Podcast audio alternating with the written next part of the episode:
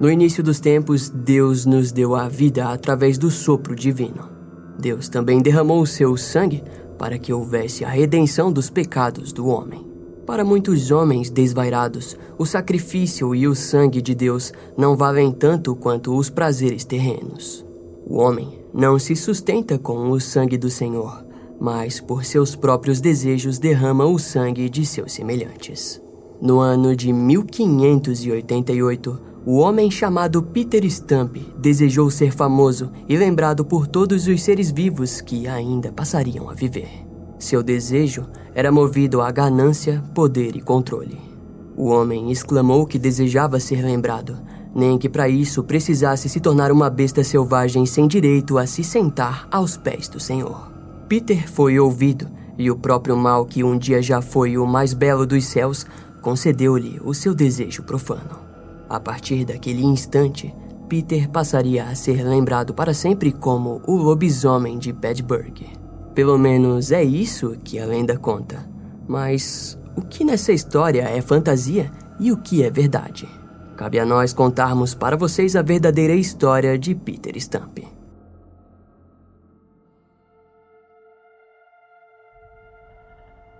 A lenda do lobisomem de Bedburg ainda vive na cultura da Alemanha mas sua história vai além do mito. Por detrás de uma lenda sempre existirá uma verdade ou um fato que foge das características do mítico. A história do lobisomem de Bedburg, ou melhor, a história do assassino em série de Bedburg se inicia no século XVI, quando a vida era difícil para todos. Naquele período de sua história, a antiga cidade de Bedburg sofria de uma onda de mortes brutais com um padrão que hoje consideraríamos como cometidos por um assassino em série apaixonado por carnificina. As primeiras impressões das autoridades foi que se tratava de um ataque de um animal selvagem, pois era comum existirem muitos lobos naquela região. Porém, enquanto as autoridades botavam a culpa em animais, o povo da cidade seguia uma linha mais racional. Comentavam entre si que os crimes poderiam ter sido cometidos por um homem. Unindo as duas crenças, não demorou muito para que as histórias se tornassem uma só. A lenda urbana dizia que um homem fera estava matando mulheres na cidade e ninguém nunca via nada grupos de justiceiros na cidade passaram a patrulhar a região à noite e até mesmo caçadores experientes de lobos foram contratados para a segurança das ruas. Houve uma noite em que esse grupo de caçadores observaram um vulto negro nas ruas da cidade e seguiram o suspeito. Mais tarde, eles disseram que o vulto ou silhueta escura era como o de um enorme lobo negro. Ao seguirem o lobo, foram guiados até uma floresta escura e sombria. Quando finalmente chegaram próximos do local onde viram o suposto lobo negro, um vulto diferente e menor saiu das sombras das longas árvores da floresta. A silhueta se formou e um homem ficou diante dos caçadores. Seu nome era Peter Stump, um fazendeiro local e conhecido pelo povo da cidade, mas não pelos caçadores. Peter não conseguiu explicar com clareza o que havia levado ele a caminhar pela noite na floresta ou o que exatamente estava fazendo lá. Os caçadores o questionaram ao perguntarem se o homem havia visto algum lobo passar por ali. Peter disse que não havia visto nada e aquela informação deixou o grupo com uma pulga atrás da orelha. De qualquer forma, o grupo de caçadores guiou o homem em segurança até sua casa e retornaram a Bedburg já ao amanhecer. Após esse encontro, três dias se passaram sem nenhum ataque ou morte. Entretanto, ao fim do terceiro dia, uma ovelha foi encontrada morta no campo. Os caçadores naquela mesma noite estavam na área quando o magistrado da cidade chegou no local. Após muita conversa envolvendo os medos e receios que os ataques estavam causando, as autoridades da época acabaram ligando o animal morto com as vítimas das cidades. Os caçadores contaram sobre o suspeito que haviam visto na floresta em uma noite há quatro dias atrás. O magistrado ficou curioso e, ao mesmo tempo, desconfiado das atitudes do fazendeiro Peter Stump. Em algum momento depois, ele pediu que fosse levado até a fazenda do homem. Lá, encontraram o fazendeiro doente e em repouso em sua cama. Um interrogatório no próprio local foi conduzido pelo magistrado e Peter foi questionado sobre seu paradeiro na noite anterior. O homem não conseguiu fornecer um álibi perfeito ou bem formulado, resultando em sua prisão. Na casa do suspeito foi encontrado roupas sujas de sangue. Assim que foi questionado, Peter não soube explicar de forma convincente de onde vinha todo aquele sangue. O magistrado começou a duvidar ainda mais de Peter, principalmente pelo fato de ele não estar machucado por nenhum ferimento capaz de manchar a roupa daquela forma. Unidos aos caçadores, as autoridades começaram a acreditar que diante deles estava não um homem doente, mas sim um lobo em forma de homem. Peter Stump nasceu no ano de 1525 em Bedburg, Alemanha. Na época de sua captura, em 1589, Peter tinha 64 anos. Pouco se sabe sobre a vida de Peter, que acreditamos não ter tido muito tempo para falar de sua vida. As autoridades da época só desejavam saber sobre seus crimes e precisavam de uma confissão o quanto antes. Em contrapartida, ele era um assassino em série e, como todo criminoso desse tipo, ele precisava contar sua história. Peter viveu sua vida como qualquer fazendeiro, o diferencial era que ele possuía descendência nobre, ou seja, não sofria tanto quanto o restante da população. O homem se casou, comprou sua fazenda, teve filhos e possuía uma vida normal. Por volta do ano de 1580, aos 55 anos, Peter perdeu sua esposa e precisou criar seus dois filhos, Stubibel, de 15 anos, e um menino desconhecido, mas provavelmente mais novo que Stub. Vale ressaltar que o nome da filha de Peter pode não ser o verdadeiro nome da garota. Peter sempre demonstrou ser um homem de família dedicado e carinhoso, mas algo mudou nele após a morte de sua esposa. Naquela época, o homem passou a ser acusado de abusos sexuais contra sua própria filha e sempre havia suspeitas de que ele tenha matado seu próprio filho. Em tortura, ele continuou sua história, mas dessa vez focou uma parte de sua fase obscura e até mesmo fantasiosa. Peter afirmou que aos 12 anos ele começou a consumir livros sobre necromancia e feitiçaria. O homem afirmou às autoridades que em 1588 o próprio mal havia dado um cinto mágico a ele que fazia com que pudesse se transformar num enorme lobo poderoso. Ao que parece, Peter utilizou dessa fantasia ou até mesmo metáfora para falar de si mesmo. Talvez ele tenha mesmo estudado livros ocultos, mas aquilo apenas serviu de gatilho e profanou seu desenvolvimento mental aos 12 anos. Esses livros da época traziam rituais, sentimentos e palavras de uma libertinagem explícita contra as leis da igreja. Os efeitos causados em uma mente pouco desenvolvida e provavelmente já doentia foram irreparáveis. Em sua fase adulta, Após perder sua esposa, o homem partiu para experiências sexuais com outras mulheres, ao mesmo tempo que abusava de sua própria filha. Peter foi um homem bonito e elegante que um dia conquistou Catherine Trompin, uma mulher da alta nobreza e conhecida por toda a região. Naquele período, Peter já usava o suposto cinturão e no interrogatório relatou que seu apetite sexual o obrigava a ter amantes sem que Catherine soubesse. Ele procurava prostitutas ou mulheres desconhecidas que muitas vezes ficaram grávidas e, segundo o próprio Peter, entre aspas, seus filhos cresceriam para se tornar lobisomens como ele. Peter alegou que uma dessas mulheres grávidas também foi Catherine Trompin, que acabou sendo acusada de heresia e levada para a prisão. O que prova a fantasia de Peter é o fato de que Catherine foi submetida a um exame que comprovou sua virgindade. Porém, mesmo com essa confirmação, a mulher continuou presa e foi posta num lugar junto a outra mulher que também supostamente foi a amante de Peter. As autoridades o questionaram sobre o paradeiro do suposto cinturão mágico, mas, segundo Peter, ele o largou na floresta assim que foi visto pelos caçadores. Sem os poderes do cinturão, ele sentia dores de cabeça e uma condição física precária. A prova disso foi quando as autoridades o acharam agonizando na cama de sua casa, mas é interessante perceber que, após ser preso, ele melhorou rapidamente. O perturbador é saber que Peter Stump caminhava durante o dia nas ruas da cidade de Bedburg como um homem civilizado, saudando os parentes das vítimas que havia feito ao longo dos anos. Ninguém suspeitava do homem que todos os dias era visto caminhando, enquanto nas sombras praticava crueldades e ataques brutais. Lobos e outros animais selvagens eram sempre culpados pela onda de vítimas que apareciam com suas gargantas rasgadas e corpos estripados. Essa crença permitiu que Peter matasse por muito tempo. A sociedade daquela época lidava com algo que futuramente seria estudado, caracterizado e descrito como um assassino em série.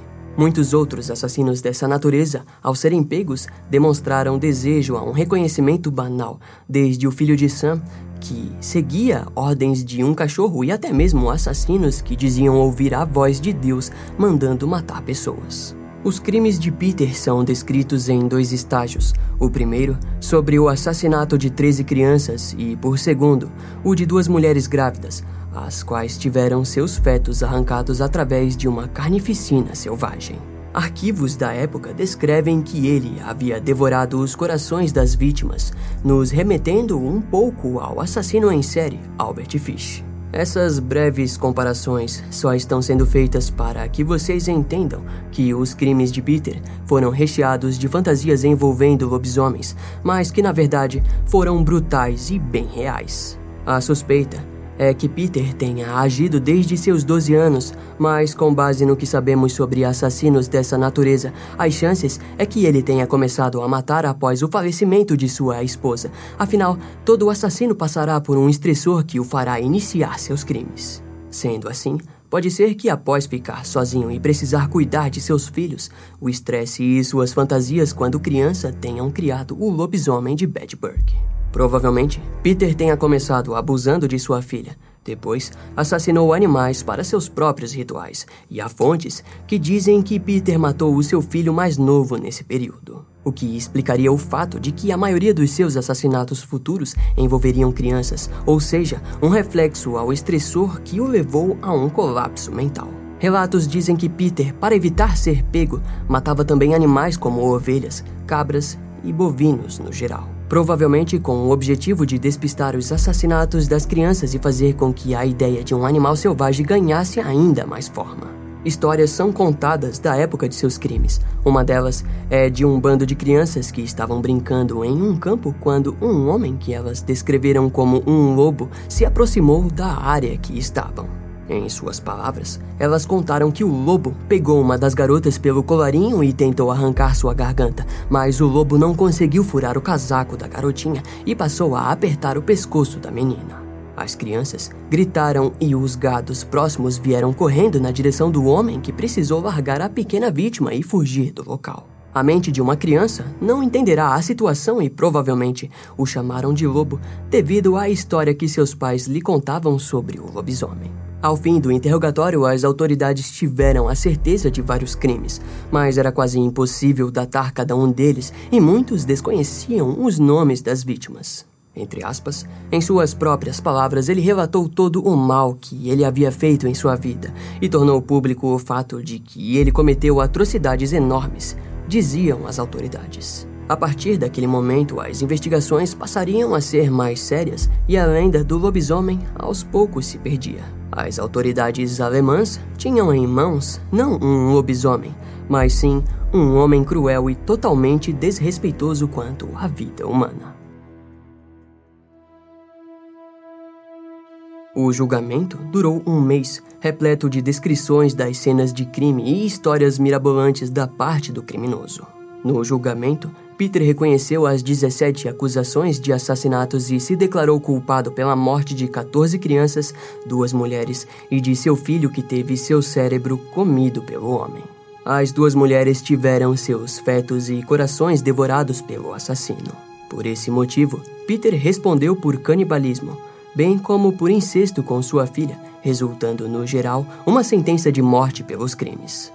No dia 28 de outubro de 1589, quando Peter estava mantido na prisão após o julgamento, as autoridades de alguma forma encontraram provas que mostravam Catherine Trompin e a filha de Peter, Stubby Bell, como cúmplices de alguns assassinatos. No dia 30 de outubro daquele ano, Catherine e Stubby foram enforcadas, depois amarradas em um tronco, onde foram banhadas em óleo e, por fim, cremadas como feiticeiras. No dia seguinte, o povo da cidade de Bedburg se reuniu na praça central da cidade para presenciarem a sentença do temido lobisomem de Bedburg. Ao chegar no local, em uma jaula de ferro, Peter Stump, de 64 anos, respondeu por suas acusações de canibalismo, assassinato e por ter feito pactos diabólicos. O homem foi esfolado com tenazes de ferro, usados principalmente por ferreiros em brasa, depois posto na assombrosa roda. Peter foi amarrado na roda de madeira, onde teve seus punhos, tornozelos e pescoço postos em posições torturantes. Com a arma de ferreiro, ele teve sua pele e músculos da perna e braços arrancados de forma com que os ossos ficassem expostos. Em seguida, o carrasco quebrou o restante dos seus ossos até separá-los do tronco. Por fim, já sem vida, o criminoso teve sua cabeça cortada com um machado e seu corpo foi posto na mesma pilha em que as mulheres haviam sido cremadas um dia antes. A cabeça de Peter Stump foi posta em cima de um poste no centro da cidade. Junto estava a roda que foi executado e uma placa com um desenho de lobo perto da cabeça. Sua cabeça ficou exposta como aviso para o que aconteceria com feiticeiros e assassinos. Depois de dois dias exposta, a cabeça acabou sendo roubada e, com isso, uma nova lenda nasceu na região de Bedburg. Pessoas passaram a relatar avistamentos do fantasma de um homem com cabeça de lobo pelas ruas da cidade e até mesmo por todo o país. Uma capela foi construída em homenagem ao São Hervé, responsável por protegê-los contra os lobos, e depois disso, os avistamentos não foram mais relatados. A capela foi erguida no mesmo lugar em que a cabeça do homem foi posta no tronco. Uma teoria diz que Peter foi vítima de uma conspiração política enquanto tentava desmistificar a existência de lobisomens ou seres sobrenaturais na região. Já outra teoria diz que Peter era um protestante que foi usado como exemplo, pois no ano de 1587 o conde Warner von Salm-Heiferschitt-Dick mandou soldados católicos expulsar todos os protestantes de Bedburg. Testemunhas relataram que, na época, príncipes da Alemanha e a alta nobreza vieram assistir à execução de Peter Stump, o que para muitos fortifica a segunda teoria. Contudo, a teoria mais forte é que o caso foi tão banal e único que gerou a comoção e curiosidade até mesmo da realeza da Alemanha. Essa última parte é algo que aconteceria centenas de anos depois, com julgamentos lotados e mídias viciadas em mostrar os crimes dos assassinos em série. A cada momento surgia um criminoso mais prolífero e brutal que o outro. A mídia e o mundo paravam para presenciar os assassinos serem sentenciados à morte. Existem muitos pontos que nos fazem acreditar na culpa de Peter Stump, da mesma forma que podemos facilmente não acreditar na história toda. O fato é que nunca houve nenhum lobisomem. Com base no que sabemos hoje, o que a Alemanha presenciou na época era um assassino em série brutal. Peter Stump, até o fim, viveu em sua fantasia. Ele morreu como uma criatura sobrenatural e poderosa, com pessoas o temendo e observando-o. O criminoso conseguiu aquilo que mais desejou. Ele teve seu legado de horror e mortes levado pela história até a nossa geração. Nos dias de hoje, não só a Alemanha, mas também boa parte do mundo conhece o nome de Peter Stump, o lobisomem de Bedburg. Esse caso vai ficando por aqui. Eu espero que você tenha gostado. Não esquece de me seguir nas outras redes sociais. Meu Instagram é brian.m, com dois M's, E-M-M-E. E não deixe de conhecer o meu canal no YouTube com os episódios mais recentes que irão demorar um pouco mais para vir aqui pro podcast. Eu vou ficando por aqui, até a próxima e tchau.